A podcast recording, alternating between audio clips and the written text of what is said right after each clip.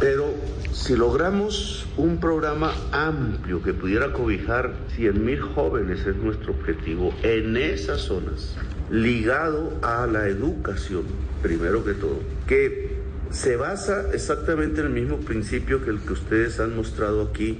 y es que un joven, una joven debe recibir un ingreso que permita vivir